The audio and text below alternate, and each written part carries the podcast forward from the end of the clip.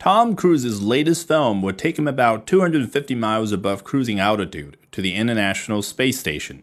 The Space Shuttle Almanac tweeted Wednesday that Cruise and director Doug Liman are headed to the ISS in October 2021 thanks to Elon Musk.